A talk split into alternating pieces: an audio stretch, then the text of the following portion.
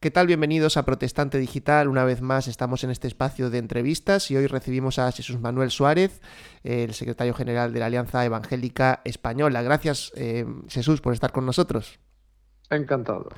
Pues vamos a hablar sobre un documento que acaba de editar la Alianza Evangélica Española, que habla de política y que habla de un enfoque eh, protestante, evangélico, bíblico, para poder acercarse a un momento que a todos nos preocupa, que es el momento de votar. El documento Vota con Criterio, que ya se encuentra disponible en la web de la Alianza Evangélica Española.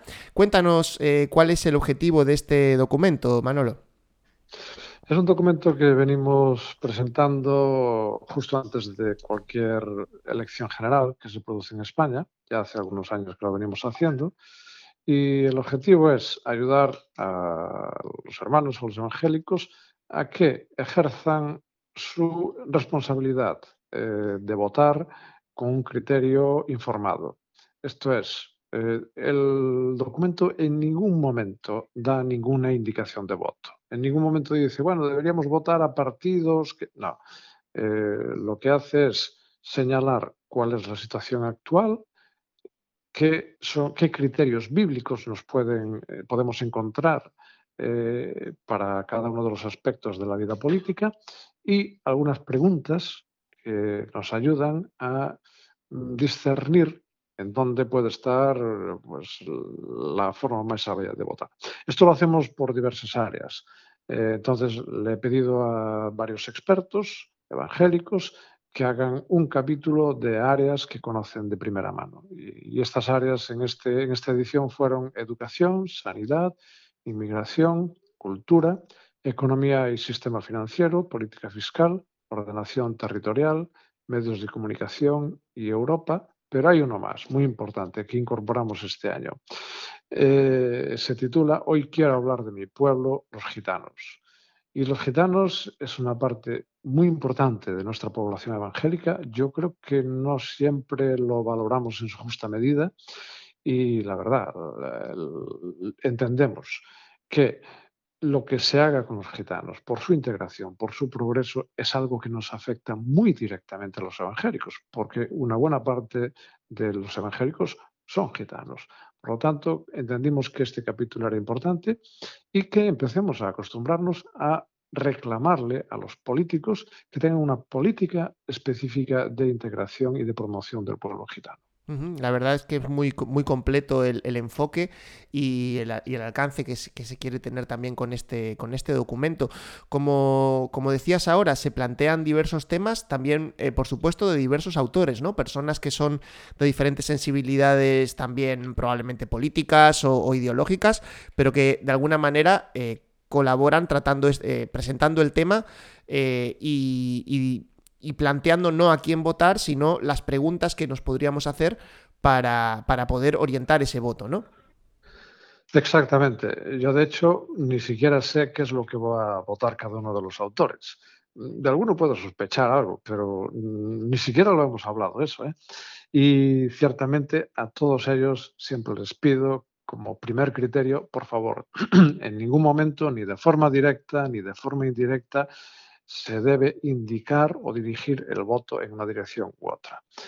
Eh, y lo, está, lo, han cumplido, y lo han cumplido, y no siempre es fácil, ¿eh? y, a veces uno, pues, inconscientemente puede transmitir ideas que revelan su posición al respecto. Pero yo creo que han hecho un trabajo excelente. Lo que interesa no es eh, orientar el voto en un sentido y en otro, para nada. Lo que interesa es animar a los hermanos a que no voten por simpatías, por las imágenes, por lo que escuchan así a, primera, a, primer, a, bote pronto, sino que se ocupen de hacer un análisis responsable, riguroso, de a quién se debe votar y por qué. Y para eso es para lo que entendemos que es útil que se vayan revisando cada una de las áreas de la actividad política. Entendemos que evidentemente la educación y la sanidad, por ejemplo, son fundamentales y eh, que en esas áreas veamos cuál es la posición bíblica de la que debemos partir. La posición, la Biblia no nos va a decir a qué partido votar, pero sí nos va a decir qué criterios debemos tener a la hora de analizar esas áreas específicas. Este es un trabajo que cada uno de los hermanos eh, que ha abordado un capítulo lo ha hecho desde su experiencia. Son expertos, todos ellos son expertos profesional o académicamente o a las dos, o las dos cosas. Es un privilegio, es un lujo contar con las personas eh, con las que hemos podido contar para hacer este texto y, creo que el resultado va a ser positivo. Ya digo, nuestro interés no es conseguir que los evangélicos voten a un lado o a otro, sino que lo hagan con responsabilidad, con conciencia y no que lo hagan como lo hacen los demás, porque la mayoría de la gente lo hace pues por filias, por fobias, porque el otro día vi el debate y me gustó cómo gritaba uno o cómo el otro le respondía. No, no, no, no. Tenemos que ser un poco más serios los evangélicos y tener un criterio. Por eso queremos que la gente vote con criterio. Hablando de, criterio, vivimos en una sociedad que vive muy acelerada, ¿no? Em, y evidentemente, eh, como decías ahora, quizás no estemos eh, pensando demasiado o, parándonos para reflexionar. ¿Te parece que como evangélicos tenemos que intentar ir en contra de esa, de esa corriente eh, tan avasalladora que hay ahora de Mm, estar constantemente pues eh, yendo de un lado a otro eh, sin pararnos eh, entreteniéndonos constantemente y sin pararnos a, pensar en las consecuencias y en, y en, profundidad en las decisiones que tomamos. Sí si me permites una broma, las prisas y los agobios los tuvimos los que tuvimos que trabajar este número, porque Pedro Sánchez nos convocó las elecciones así de golpe y, normalmente esto lo preparamos con meses de antelación y lo tuvimos que hacer así de golpe. Eh, bueno, pues apelando un poco a la amistad personal, por favor, hazme esto, pero pero bueno, tú sabes, Manuel, cómo estoy yo de trabajo, cómo estoy a tope, pero por favor, esto tiene que salir. ¿Y cuándo? Hombre, pues antes del día de las elecciones. Y, bueno, ahí estuvimos trabajando. La verdad, todos fueron muy disciplinados, cumplieron con excelencia, pero con excelencia. Siempre digo que me soportan mis impertinencias porque yo soy, ando revisando siempre la última cosa y digo, oye, mira, fíjate que ahí dijiste eso y mira que no contradiga con esto otro y tal y la verdad me, soportan con mucha paciencia y han hecho un trabajo excelente. La verdad es, e, e, un placer eh, leer, el, leer, el, texto. Eh, si uno no quiere leerlo entero, puede ir a aquella área que más le interesa y ninguno de los, de los capítulos tiene más de seis o siete páginas, o sea que se lee fácilmente y, con gusto. Bien, pues, eh, pero no me escapo de tu pregunta, ¿no? no, no como, como el otro día en el debate. no la, respuesta para mí es clara. No podemos permitirnos el lujo de votar así a prisa y sin hacer una reflexión tranquila. Nos quedan ya, ¿cuántos son? Un, poco más de una semana, ¿no? Para hacer esta reflexión. Tenemos tiempo para revisar lo que dicen los programas, tenemos tiempo para escuchar a unos a otros. No hay que precipitarse. Hombre, esto no es como casarse, eh, pero desde luego sí que es una decisión importante. Eh, yo veo que los evangélicos con cierta frecuencia los escucho quejarse, mira tú lo que están sacando, lo que están diciendo, lo que están haciendo, a qué dedican los, los presupuestos, y, nosotros, y no decimos nada, hombre, pues mira, ahora es el momento de hablar, y hablar, pero muy elocuentemente, con tu voto, y con tu voto decides. A partir de ahí, eh, no solamente hay que reflexionar el voto, sino también después pedir rendición de cuentas.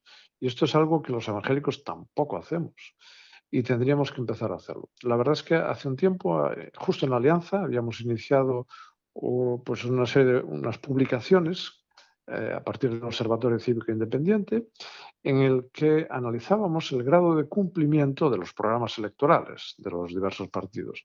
Yo creo que este es un trabajo que merece la pena hacer y exigirle a los políticos que rindan cuentas, que no nos conformemos con votar ahora y no volver a ver a los dirigentes hasta dentro de cuatro años. Yo creo que los evangélicos tenemos un concepto muy claro de lo que es la responsabilidad personal. Lo tenemos a la hora de entender la salvación. Bueno, pues entendámoslo también a la hora de ejercer nuestros derechos políticos. Nuestros derechos políticos exigen también una responsabilidad personal inalienable que no podemos delegar en nadie. Hay que ejercerla con seguridad y eso requiere un tiempo de trabajo y de estudio. ¿Qué ofrece Vota con criterio? Hombre, pues ofrece llevar un poco digerido ya este trabajo y todo ese proceso de reflexión pues ya un poquito elaborado por personas que además conocen bien el tema. Así que para mí es un privilegio poder disponer de este documento. Todavía quedan en el mundo evangélico personas que, ven la política como un terreno eh, oscuro, un terreno incluso mundano y que no tendríamos los evangélicos que involucrarnos en esto. Eh, no sé si todavía te encuentras con esto, pero desde luego yo sí. Entonces me gustaría que pudieras compartirnos también una reflexión eh, sobre, sobre el por qué los evangélicos pues tenemos que preocuparnos también por lo que está ocurriendo en el presente en nuestro país y también, por supuesto, por el ámbito político. Yo siempre digo que un terreno oscuro es la medicina y las puñaladas que veo en la medicina a veces son tremendas. Y la medicina, sin duda, es la profesión más elevada eh, que uno puede entender y con menos eh, problemas de, tipo espiritual, desde luego, ¿no? Bueno, pues la medicina, si yo te contase, Daniel, mima, qué cosas ves en, bueno, competencias y, cosas, bueno, trepas y yo qué sé, de todo. Bien, eh, en la política, el único problema que tienen los políticos es que son más visibles. Están ahí, los vemos y vemos lo que hacen. Eh, saben ocultarse bien algunos, ¿no? Pero sus pecados son más visibles, pero no son menos, menos importantes que los del resto de la población, para nada. Mm, quizás tienen algunos, algunos tienden, por lo que los conozco, ¿no? Tienden a tener alguno, algún tipo de pecados que son más frecuentes en esa, en, ese, en esa clase humana, ¿no? Digamos, por ejemplo, la vanidad. La vanidad, por, por ahí, por ahí caen muchos, ¿no? Eh, algunos también el afán de notoriedad, eh, de autoafirmación, qué sé yo. Pero bueno, la mentira, por favor. Hombre, si yo mm. te cuento, eh, es que mm. yo aquí en la consulta, yo escucho bastante más mentiras que cuando escucho la televisión de los políticos. Ay, doctor, yo no sé de qué engordo. Ay, si yo engordo del agua. Ah, si yo no tomo nada. mentiras de todo tipo. Entonces, la, mentira, pues bueno, pues yo creo que eh, si hiciéramos una estadística, eh, el ciudadano español debe mentir alrededor de unas 20 veces al día, más o menos, así por lo que yo puedo estimar. ¿Que los políticos mientan? Pues claro, pues porque son ciudadanos y son representativos de los demás. Entonces yo creo que eso no debe ser una razón para decir, oh, es un terreno del diablo. No, no es menos terreno del diablo que el resto de la sociedad. Mm. Ahora, te digo una cosa. Justamente este argumento de la política no es para nosotros, es para la gente del mundo, es justamente, justamente lo que esperan que hagamos los que se quieren aprovechar de nosotros, esa gente del mundo que gobierna y decide sin escuchar a los demás. Eso es lo que quieren. Ciudadanos irresponsables, que den la vuelta y la espalda a la política y dicen, eso no es cosa mía. ¿Qué hagan los políticos? Pues claro, eh, para ellos es lo mejor, porque no tienen nadie que les controle así. Entonces, es, lo más irresponsable que podemos hacer los evangélicos es eso. Y hombre, los, creyentes un día juzgaremos al mundo y deberíamos ir acostumbrándonos a entender un poquito de política. Y la Biblia, la Biblia, por favor, está recorrida de decisiones espirituales, sociales, económicas y políticas. Y tenemos que aprender a leer la Biblia en estos términos también. Así que yo animo a las personas exploren este terreno, que no es más corrupto que los demás hmm. y que además, si alguien quiere incorporarse a ese terreno, en la Alianza Evangélica tenemos un, grupo de trabajo que se ocupa de eso, se puede dirigir a nosotros y, por cierto, vamos a iniciar pronto, yo espero, eh, una nueva edición de una escuela de formación política. Y como anticipo de esto, tendremos en verano GBU pues un par de sesiones eh, sobre este tema, justo de formación política. Así que la cuestión no está en escapar de los problemas, sino en prepararse para afrontarlos debidamente y la política no es diferente de los demás pues creo que es una perfecta conclusión para el tema que hemos tratado hoy. animamos a todas las personas que nos escuchan a que puedan acceder a este documento. Vota con criterio, antes se llamaba Vota sabiamente, ahora Vota con criterio, que es un título muy interesante también, muy adecuado, y que está disponible en la página web de la Alianza Evangélica Española. También lo van a poder encontrar en Protestante Digital. Así que muchas gracias, eh, Jesús Manuel Suárez, por acompañarnos en el día de hoy y que votemos con criterio. Amén, que así sea. Y que el Señor bendiga a este país y nos guíe a los evangélicos a votar con sabiduría y criterio. Gracias también a los que nos han escuchado en esta entrevista. Ya saben que la actualidad sigue cada día en Protestante Digital. Que Dios les bendiga.